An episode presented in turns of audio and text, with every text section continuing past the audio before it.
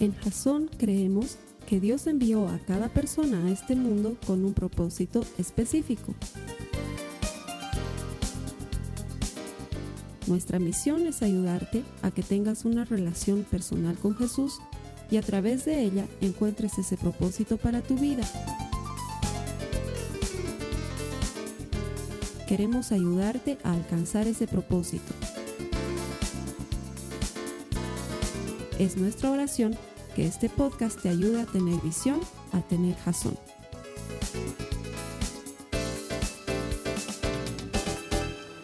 Bienvenidos a, todos, qué, gusto verlos acá el día de hoy. Me encanta verlos cada domingo que, que vienen a Jazón. A ti que te conectas por la iglesia.tv, también una gran bienvenida. Qué gusto nos da verte. Y quería, quería empezar la, charla de hoy diciéndoles lo conmovidos que estamos por ver cómo lo que hacemos domingo a domingo aquí, gracias a la ayuda de todos ustedes apagando sus celulares, quedándose en sus sitios, ah, bueno, ahora es más cómodo, ¿no? Pero apagando sus celulares para que no haya interferencia, todo eso, ayuda a todo el equipo a que lo que hacemos cada semana acá llegue a lugares del mundo que no se imaginan. Hace una semana estábamos viendo la lista de, países que estaban conectados al servicio y veíamos que estaba conectada China, por ejemplo. Un país al que es tan difícil de llegar con la palabra de Dios. Veíamos gente conectada en toda Latinoamérica, gente conectada en Europa, en la India, en Indonesia, gente que no nos hubiéramos imaginado nunca eh, llegar tan, tan directamente. Pero cada semana hay gente que está recibiendo a Jesús como su Señor y Salvador gracias al esfuerzo de cada uno de todos ustedes y de los que son voluntarios de la iglesia.tv, por eso quería decirles gracias. Y a los que están en la iglesia.tv también quiero darles gracias porque se han vuelto una comunidad virtual, pero que, que pareciera que estamos tan cerca, aunque estén lejos. Quiero decirles gracias también a todos los que se han vuelto voluntarios en la iglesia.tv, que están en Chile, en República Dominicana, en Puerto Rico, en Estados Unidos, en toda Latinoamérica. Realmente gracias por lo que semana a semana estamos haciendo ahí para llevar la palabra de, Dios por todo el mundo. Hoy empezamos nueva serie. La serie se llama Plantados. Plantados en el sentido de eh, echar raíz, de estar sembrados en una comunidad, de crecer en una comunidad, de aprender y de pertenecer a una comunidad. Me estaba acordando que cuando estaba preparando la prédica, la anterior prédica les había quedado debiendo un chiste porque no había tiempo, ¿no? Y esta vez sí he preparado un chiste que quería contarles, como lo han contado la semana pasada, y dije, ahora sí tengo chiste, no los voy a dejar debiendo nada. Dice que estaba entrando una hermanita a, la iglesia, muy bien vestida, estaba con una blusa muy, muy linda, su, su, falda impecable, pero traía unas botas para agua gigantescas, grandotas. Estaba entrando así medio caminando como patito. Y los demás dicen, ¿se habrá inundado Jasón de nuevo? ¿Qué habrá pasado? Esto está raro. Y van donde la hermana y hermana, ¿qué ha pasado? Y la hermana toda seria le agarra y le dice, ¿pero no han escuchado a Carlos Alberto? La semana pasada ha dicho, las hermanas devotas se irán al cielo. bueno, quiero que aproveches el momento para decirle al que está a tu lado, qué bueno que pudiste venir, venir hoy a la iglesia. Dile al que está a tu lado, qué bueno que viniste hoy a la iglesia, porque, ¿saben qué? Es verdad que todos los domingos tenemos segundas opciones. Tenemos la segunda opción de quedarnos en cama, la segunda opción de irnos a comer salteñas, la segunda opción de ir a un ceviche, a una parrillada, de no hacer nada, de ir a jugar fútbol. Tenemos muchas segundas opciones, pero que tú tomes la primera opción del domingo para venir acá, realmente vale mucho. Y quiero que te sientas bien porque esa decisión que tomas hace que estés plantado en una comunidad, que es de lo que vamos a hablar el día de hoy. Este concepto de estar plantado en una comunidad es muy importante y quiero empezar con cinco citas bíblicas. Así que vayan sacando todas sus Biblias. Vamos a empezar con Romanos 12, del 3 al 5. Romanos 12 del 3 al 5. Si estás en línea, aquí abajo hay un enlace que te va a permitir abrir una Biblia en Internet donde puedes tener las versiones que tú quieras en el idioma que tú quieras. ¿Qué dice Romanos 12, 3 al 5? Por la gracia que se me ha dado, les digo a todos ustedes, nadie tenga un concepto de sí más alto que el que debe tener sino más bien piense de sí mismo con moderación, según la medida de fe que Dios le haya dado. Pues así como cada uno de nosotros tiene un solo cuerpo con muchos miembros, y no todos estos miembros desempeñan la misma función, también nosotros, siendo muchos, formamos un solo cuerpo en Cristo y cada miembro está unido a todos los demás. Esta cita bíblica es muy clara en cuanto a lo que queremos discutir el día de hoy. Si están tomando nota, les sugiero que eh, se anoten este versículo y subrayen la parte que dice, cada miembro está unido a todos los demás. Cuando vienes a una comunidad, cuando te plantas en una comunidad, cuando decides crecer en una comunidad, es necesario comprender que ya no estás solo. En una comunidad estás unido a los demás en un solo cuerpo. Vamos a pasar también a otra cita bíblica, Gálatas 6, 9 al 10. Gálatas 6, 9 al 10. Voy a ir primero por cinco citas bíblicas bastante rápido y luego vamos a ir a profundidad en todas ellas. ¿Qué dice Gálatas 6, 9 al 10? No nos cansemos de hacer el bien, porque a su debido tiempo cosecharemos, si no nos damos por vencidos. Por lo tanto, siempre que tengamos la oportunidad, hagamos bien a todos y en especial a los de la familia de la fe. Lo que quiero recalcar de este versículo es que nos está hablando de familia, y cuando empecemos a hablar ahora en, este contexto de plantados de la comunidad, quiero que realmente sientan lo que es pertenecer a una comunidad como si fuera una, familia, una familia de verdad. Y la verdad no quisiera que este mensaje se, malinterprete en pensar que aquí eh, la prédica de hoy solo es para hacerle propaganda a Jasón. No estamos hablando de familia como Jasón, estamos hablando de familia como la familia de Dios, la familia de todos aquellos que creemos en Jesús. ¿De acuerdo? Entonces, es importante que pensemos que cuando uno viene a una comunidad, viene a una familia, pero que esa familia también está ahí afuera. Y no importa si esa familia está aquí o está afuera, le sirves de la misma manera, la amas de la misma manera. Porque estar en la familia de Dios no es ocupar un asiento en Jasón o firmar un libro de asistencia en otra iglesia. No importa a qué iglesia asistas. Carlos Alberto nos decía la semana pasada, en Jasón tenemos una política de puertas abiertas. Nos encanta que vengas a Jasón, pero también nos encanta que vayas y estés sirviendo en cualquier otro lugar, mientras estés plantado, estés con raíces sólidas en la familia de Dios. Yo sé que si un domingo no vienes aquí, tengo la certeza de que estás sirviendo y estás llevando la palabra de Dios en algún otro lugar. Y eso, y eso es muy importante, y eso es lo que quiero transmitir desde el día de hoy con esta cita bíblica. Vamos a irnos ahora a los Salmos, el libro de los Salmos. Vamos a leer Salmos 68, 5 al 6. Salmos 68, 5 al 6 dice, Padre de huérfanos y defensor de viudas, es Dios en su santa morada. Y esta, este versículo que viene es la parte más importante de lo que vamos a compartir hoy. Dios hace habitar en familia a los desamparados. Saca a los cautivos a prosperidad, mas los rebeldes habitan en tierra seca.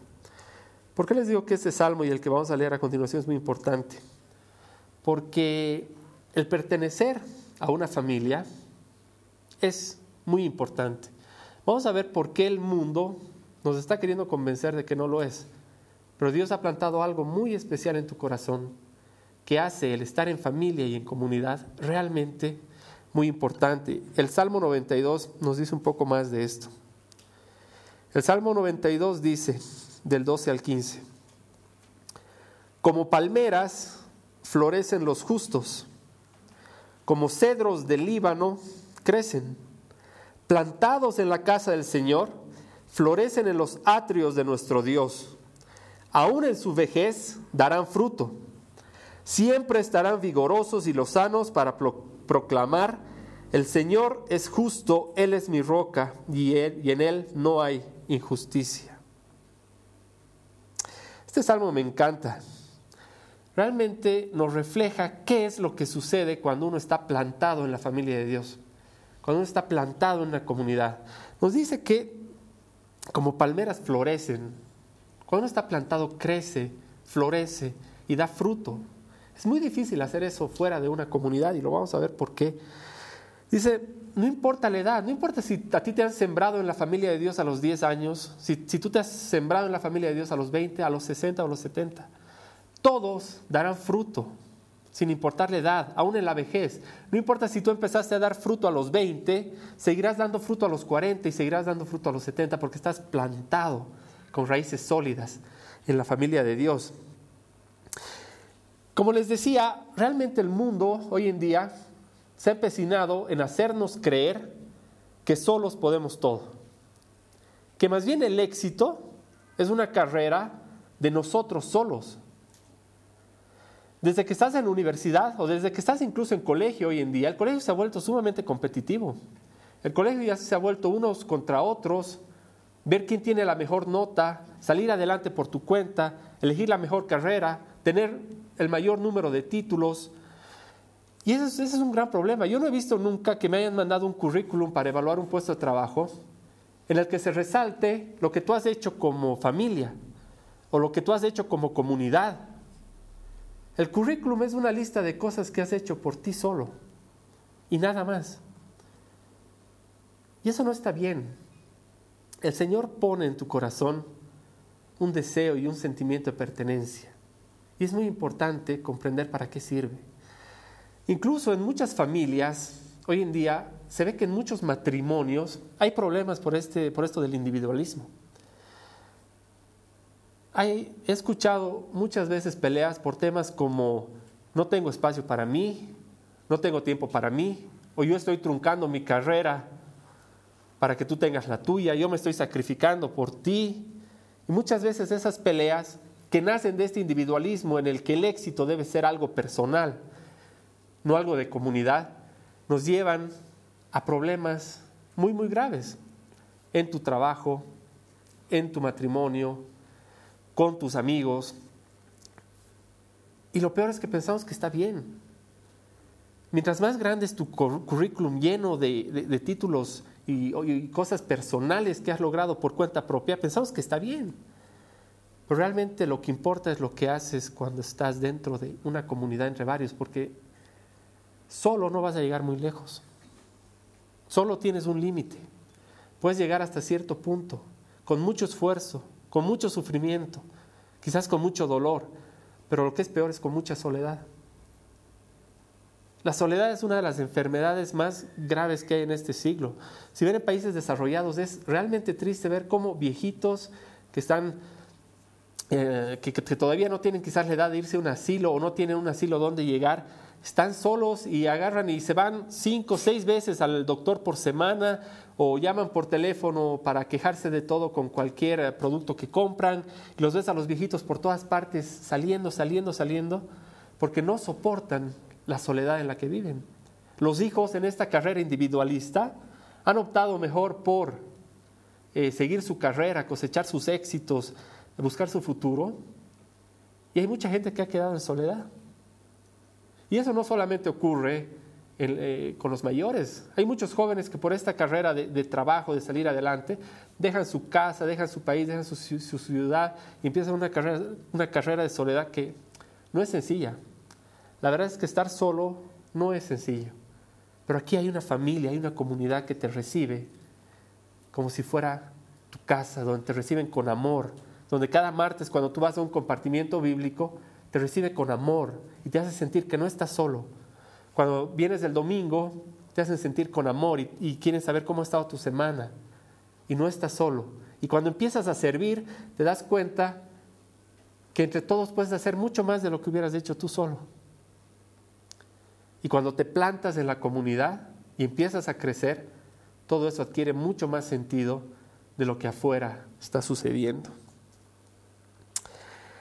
Realmente no estamos hechos para llevar la vida solos. Solo que, mira, mira, mira la vida de Jesús, mira lo que hizo Jesús. Si hay alguien que hubiera podido decir, yo hago esto solo, era Jesús. Jesús lo sabía todo, era el Hijo de Dios, lo podía todo, lo sabía todo. O sea, ¿qué hubiera impedido a Jesús hacerlo solo, por su cuenta, nada. Sin embargo, Jesús toma la decisión de hacerlo en familia. Busca 12 discípulos y en vez de convertirlos solamente en aprendices, los convierte en una familia, los convierte en una comunidad. Y qué importante la decisión de Jesús de hacerlo en familia, que dos mil años después, hoy aquí podemos estar en comunidad, no estar solos y hacer esto que nos ha llamado Jesús a hacer hoy aquí en familia. Es muy importante. Jesús decide incluir en vez de aislar. Y va incluyendo a la gente. Decide hacer relaciones personales. Decide, hacerlo en comunidad, con amistades. No es que simplemente se para y empieza a predicar. Empieza a hablar con la gente de uno a uno. Empieza a enseñar a los discípulos uno a uno. A transmitirles sus valores y sus enseñanzas en familia, de lo que vivían juntos. Y eso es lo que tenemos que buscar realmente en la iglesia el día de hoy. Cuando vienes a Jasón, no estás viniendo tú solo, estamos todos unidos. Realmente somos una comunidad unida. Y el que estemos unidos tiene que servir realmente para algo, para algo muy grande. Durante el tiempo que conozco al Señor, que no es mucho, he llegado a ver que en mi vida han habido decisiones malas, muchísimas, y también han habido decisiones buenas. Pero son las buenas las que resaltan. Yo decía, Jesús tomó la decisión de hacerlo en comunidad. ¿Cuáles son las decisiones buenas que he tenido yo en mi vida? Y decía, evidentemente, la primera decisión y la decisión más importante fue entregarle mi vida a Dios. Y quizás lo que te sucede a ti o lo que con lo que me sucedía a mí es muy parecido y es un poco el contexto de todos los que vivimos en Latinoamérica. En Latinoamérica, eh, por, por, por cómo es el lugar en el que vivimos, la mayoría de nosotros crecemos creyendo en Dios, o sea, creyendo en que Dios existe, en que hay un Dios. Pero vivimos en una relación, o por lo menos yo viví en una relación en la que yo creía un Dios a mi manera. Era un Dios en el que yo tenía una relación con Dios de yo me mi conmigo y Dios existe, pero allá está. Podía ir un domingo a misa y al día siguiente podía estar yendo a las alacitas y al día siguiente comprándome el horóscopo chino y leyendo el horóscopo tal y pensando que no le puedo pasar la sala a alguien en la mano porque es mala suerte, si no la tengo que botar atrás y la derramo, o que podía conseguir a mi pareja soñada con siete fumadas milagrosas. Y esa es la relación con Dios que uno tiene muchas veces cuando no lo conoce. Por eso digo que recién tomé la decisión de creer y de conocer a Dios hace unos años, el 8 de marzo de 2008. Y esa fue la decisión más importante de mi vida hasta hoy. Entrar a una comunidad para poder aprender y saber quién era aquel en que yo creía, pero no sabía nada. Y esa es, esa es una decisión que realmente afecta. Afecta a todos los ámbitos de tu vida. Afecta a tu matrimonio, afecta a tu trabajo, afecta a tu relación con tus amigos, afecta tu relación de pareja y te afecta sobre todo a ti en tu corazón. Porque ya sabes lo que es correcto, lo que no es correcto, pero sobre todo ya eres libre, libre de cualquier atadura. Y esa, esa sin lugar a dudas, era, la mejor decisión de, mi vida. La segunda decisión que ha sido la, que la considero la, segunda mejor decisión de mi vida, fue el día en que Catherine se, se arrodilló frente a mí y con mucho amor me, me pidió que sea su esposo. Ustedes saben que quizás no haya sucedido en ese orden, pero, lo importante es el tema, del tema es que le dije sí. me va a matar, me va a matar, pero esa otra decisión fue también la, la más importante de mi vida porque nos permitió construir una familia, tener hijos, educarlos, educarlos de acuerdo a lo que decía Dios. Y, y realmente eso cambió lo que yo era como persona única a convertirme también en persona de comunidad, de familia. Y esa fue la segunda mejor decisión. Y la tercera mejor decisión de mi vida tiene que ver con Jasón. La tercera decisión fue empezar a servir en Jasón cuando hace unos tres años decidí que quería servir aquí. Y éramos poquitos, éramos no sé si 10 o 15 personas, pero era, era una oportunidad tan hermosa de saber que podíamos hacer tanto, podíamos aprender tanto, podíamos, eh, podíamos hacer de todo, porque hacía falta hacer de todo, no había nada. Y, y realmente el haberme plantado en Jasón me permitió conocer al Dios en el que yo creía. Porque el momento en que estás plantado en una comunidad en la que necesitas servir, en la que necesitas de pronto ir con hermanos a un compartimiento bíblico donde todos estamos empezando, donde todos estamos aprendiendo, donde, donde todos tenemos las mismas necesidades, las mismas dudas, te hace crecer. Y si se dan cuenta, las tres decisiones que, que analizando veía eran las más importantes, eran decisiones de familia, eran decisiones de comunidad, no era, las, no era una decisión personal de decir, a ver, ¿qué voy a estudiar? ¿Qué carrera voy a tomar? No eran decisiones personales porque en esas decisiones de familia, en esas decisiones de comunidad, es donde realmente tu vida adquiere la fuerza necesaria para impactar la vida de otros, para impactar la vida de los demás. Y si estamos aquí solo para impactar tu vida, qué desperdicio, ¿no? O sea, si, realmente no vas a impactar la vida de, de los demás, si no vas a impactar tu entorno, tu barrio, todo lo que ha puesto Dios en ti, que no lo puedas explotar para impactar a la gente que te rodea, realmente sería un desperdicio. Y la verdad es que estar plantado y pertenecer a la comunidad no es difícil, es hermoso. Pertenecer a una comunidad tiene muchos beneficios. Voy a pasar rápidamente por cuatro beneficios de estar plantado en una comunidad. El primer beneficio te enseña acerca de lo que crees. Nadie ha, nacido sabiendo. Cuando llegas a una comunidad, no sabes. Es, como yo, o sea, creías, crees en Dios, pero no sabes quién es el Dios en el que crees.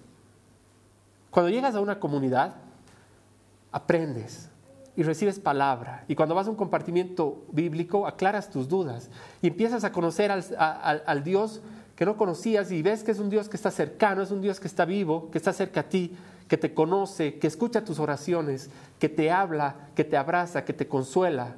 Y escuchas los testimonios de tus hermanos y ves cómo a, tu hermano el Señor lo ha sanado de una enfermedad muy grave y cuando tú estás mal tú dices, yo creo en Dios y sé que Jesús puede sanar mi enfermedad porque yo he visto que lo ha hecho, yo ya sé que lo ha hecho. Y cuando estás solo dices, yo no estoy solo, yo estoy con un Dios que me ama, porque lo he visto, porque lo he conocido, porque he hablado con Él. Eso no lo puedes adquirir si no estás en una comunidad. No lo puedes adquirir por tu cuenta, no, no, lo puedes adquirir si no ves el testimonio de tus hermanos, no lo puedes adquirir si no te has puesto en oración en un grupo de intercesión con tus hermanos, a orar por otra gente, no puedes ver los milagros que Dios ha hecho en la vida de los demás. El primer beneficio de venir a una comunidad es que aprendes de ese Dios en el que crees. Y eso cambia tu vida y empieza a impactar tu entorno.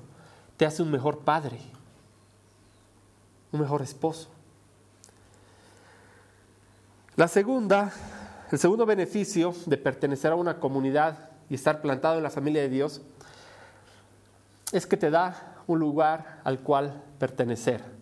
Les decía al principio que Dios planta en el corazón de nosotros un sentido, un deseo de, pertenencia, de querer pertenecer a algún lugar. Y si te das cuenta, desde que naces, perteneces a algo. El día en que naces ya perteneces a una familia. Empiezas a crecer y perteneces a un colegio. ¿Quién no ama su colegio? Cuando uno empieza, quizás a excepción de algunos, cuando uno empieza eh, en colegio, lo único que haces es apoyas tu colegio, tienes el equipo de fútbol de tu colegio. No me imagino a alguien que en un campeonato intercolegial de fútbol esté apoyando al equipo del colegio al frente, sin mucha necesidad de, de razones de cuál es mejor o cuál es peor. Perteneces a un colegio. O vas creciendo y en la adolescencia perteneces a un grupo de amigos. Estoy seguro que la mayoría de los que están aquí han pertenecido a un grupo de amigos. Y estoy más que seguro que ese grupo de amigos tenía nombre. Y seguramente pintaban las paredes o pintaban las mesas con el grupo de amigos. Algunos quizás se han hecho poleras con el grupo de amigos o punto extra para los que hoy en día Se siguen juntando con su grupo de amigos, con, que dicen, el viernes tecito de las brujis o de las tales, ¿no? Y seguro que sigue sucediendo porque tenemos un deseo de pertenencia en el corazón. Y ese deseo de pertenencia lo ha puesto Dios ahí, porque es importante que pertenezcas a una, a una comunidad, a un grupo, porque Dios sabe que solo no lo vas a poder, solo no vas a llegar a ninguna parte. Y ese es el segundo beneficio, tu comunidad donde llegas es un lugar en el que perteneces, es un lugar al que sabes que puedes acudir, es un lugar que va a orar por ti, y es un lugar en el que tú puedes servir, es un lugar en el que puedes apoyar. Qué difícil sería salir hoy a la calle y decir, bueno, quiero, quiero servir, quiero ayudar a alguien, ¿a quién puedo ayudar? Si no tienes una comunidad es difícil. Si vienes a una comunidad y dices, ¿saben qué? Tengo la necesidad de ayudar. ¿Por qué no nos juntamos cuatro o cinco para ayudar? Uno te va a decir, sí, yo sé que en, eh, en la terminal de buses hay un grupo de personas que necesitan alimento, pero sola no me animo a ir. ¿Quién quiere ir conmigo? Yo también tengo eso en mi corazón. Y se arma un grupo y empieza a servir y empieza a impactar su entorno. Ese es el beneficio de pertenecer a una comunidad. El tercer beneficio te ayuda a ser quien Dios quiere que seas. Antes de, llegar a la familia de Dios, toda la gente te pregunta, ¿qué quieres ser? ¿Cuál es el hombre en el que te ves de aquí a 10 años? ¿Cuál es la mujer que quieres ser cuando, cuando seas grande? De aquí a 15 años. ¿Quién quieres ser? Pero la verdad es que cuando entras a una comunidad te das cuenta de lo que, de lo que realmente importa es, ¿quién quiere que seas Dios? Dios quiere que seas un mejor papá, un mejor esposo, un mejor empleado, un mejor jefe, un mejor servidor, un mejor profesor, una mejor persona, un mejor hijo. Y en la comunidad te das cuenta qué es lo que quiere Dios para tu vida. Porque en esa relación estrecha que has creado con Dios, en el momento de aprender de Él y saber quién es Él, logras saber qué es lo que quiere Dios para ti, para tu vida, como propósito. Y eso te obliga a ser mejor en todos los aspectos. Porque cuando vas por la calle y el minibusero o el taxista te, te cierra el paso o te toca la bocina, ya no reaccionas como reaccionabas antes. Porque te hace ser mejor. Cuando tu jefe viene con cosas que, que no estás pudiendo soportar o que quizás son injustas, reaccionas mejor. Porque sabes quién eres para Dios y sabes cuál es el propósito que Él tiene para tu vida. O cuando como jefe te enfrentas a problemas con, la gente que trabaja contigo, eres un mejor líder. Y los solucionas de acuerdo a la palabra que tiene Dios para ti. Dios te ayuda a ser quien Él quiere que seas. Y eso solo ocurre en una comunidad, conociendo la palabra de Dios. Y la cuarta es quizás la más importante. Una comunidad puede darle a tu vida sentido, pero a tu vida no como algo eterno, como concepto de tiempo, a tu vida hoy. Hoy estás vivo, no estás muerto, estás vivo aquí. Y eso vale, vale muchísimo. Estaba preparando la prédica y había decidido prepararla el miércoles y sentía que le faltaba algo a la prédica, no sabía qué era. Sentía que, no podía hacer eso, o sea, que no podía hacer solo eso, le faltaba algo más, algo que realmente impacte. Y le decía a Katy, no estoy seguro de, de que sea esto. Y ella me dice, con sus buenos consejos, pero no es la prédica que tú vas a dar, es la prédica que Dios quiere que des. Y me quedé con esa idea en mente. Y el jueves fui a la oficina y decidí no bajar a almorzar a la casa porque a veces me gusta quedarme en la oficina a descansar. no, no, no a descansar, ¿no? Sino, o sea, a liberar la mente una o dos horas a mediodía porque el tráfico de bajar y, volver a subir a la casa, a almorzar, comer rápido, cansa y estresa. Entonces dije, me voy a quedar hoy en la, en la oficina, me compro algo de comer y puedo ver una película o algo, y de esa manera estoy con buenas pilas para la tarde. Entonces me pedí algo de comer, me senté frente a la computadora, puse una película y a los 10 minutos tuve que dejar mi plato de lado porque la película que estaba viendo al azar se trataba de una comunidad de gente plantada en la familia de Dios. Y dije, no puede ser. No puede ser que seas tan claro. Y, empecé a ver la, la, película y realmente era, era impactante. Les voy a contar un poco la historia. Eh, la historia cuenta la vida de, la, historia real de nueve monjes franceses en un eh, monasterio en Argelia. Y bueno, cuando uno, cuando uno habla de monasterios o de monjes, todo se hace una imagen de hace 100, 150 años, 200 años antiguos, los monjes en su monasterio. No, esta historia es de 1996. Es hace muy poco, y eso me impactó mucho. El, el 96 yo estaba saliendo de colegio, yo estaba saliendo bachiller.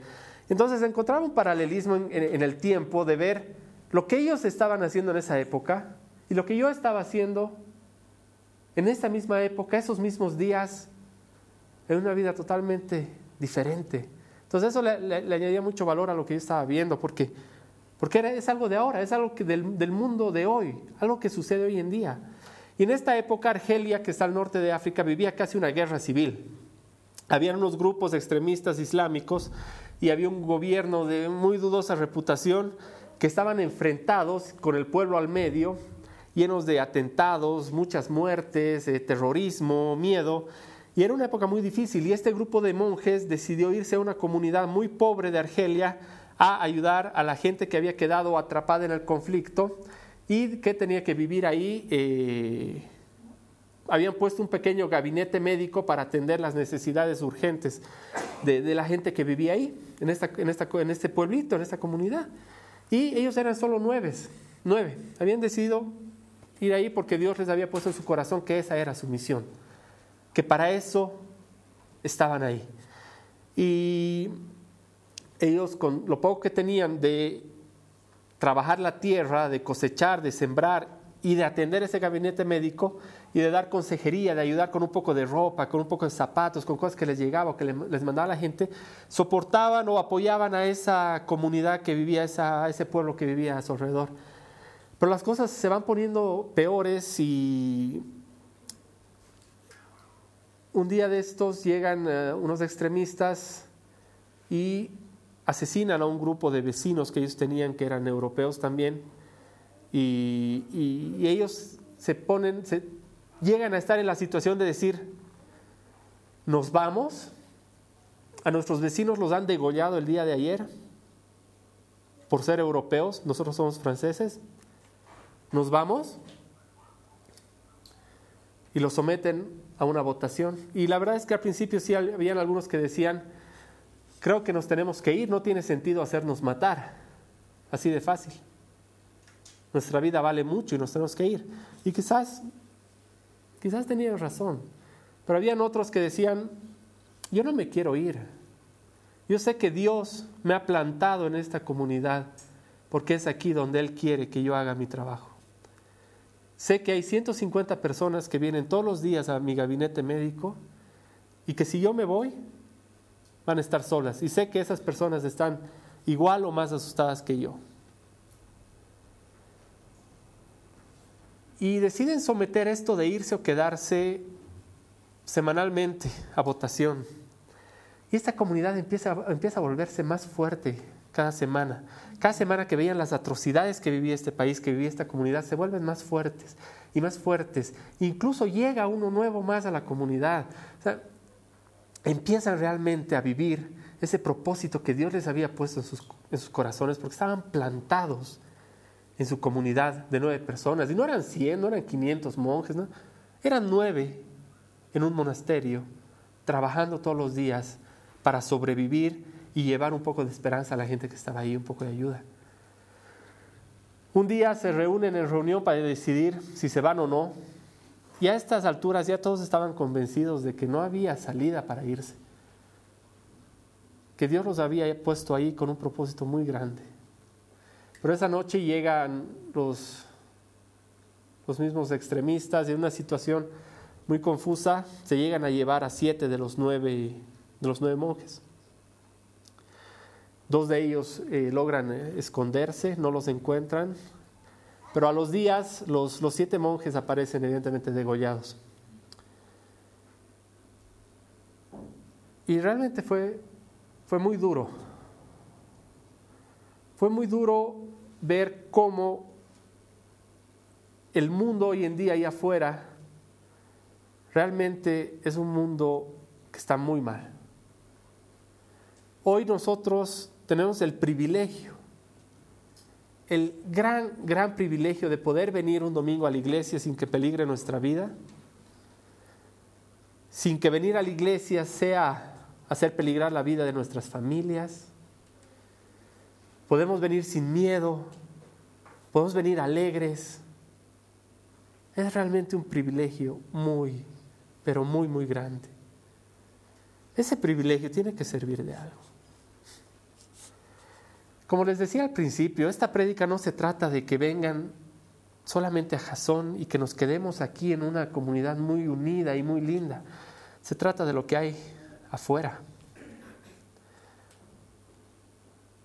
Esta prédica se trata de estar plantados con raíces firmes en la familia de Dios, como estos monjes, de saber por qué están aquí, a qué vinieron, y sin importar lo que cueste o lo difícil o lo peligroso que sea salir allá afuera y hacer lo que Dios te dijo, lo hagas. Porque no estás solo. Porque ellos eran nueve. Aquí hoy debemos ser más de cuarenta. ¿Cómo vamos a hacer para impactar nuestro entorno? No necesitamos ir a un país con muchos problemas, necesitamos ir aquí a, cualquier barrio de esta ciudad donde hay muchos, muchos, muchos problemas.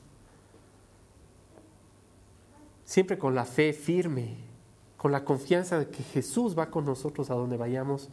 Pero no podemos dejar que estas raíces que estamos plantando aquí y que si decidimos plantarlas aquí y las plantamos fuertes y empezamos a crecer, solamente se queden en estas cuatro paredes. Si no, no tiene ningún sentido.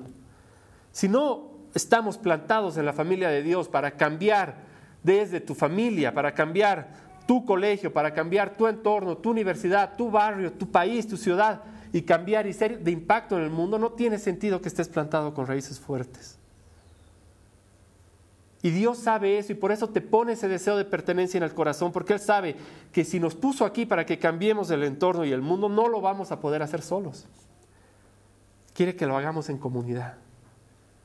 Porque en comunidad y juntos es la única manera de que lo logremos.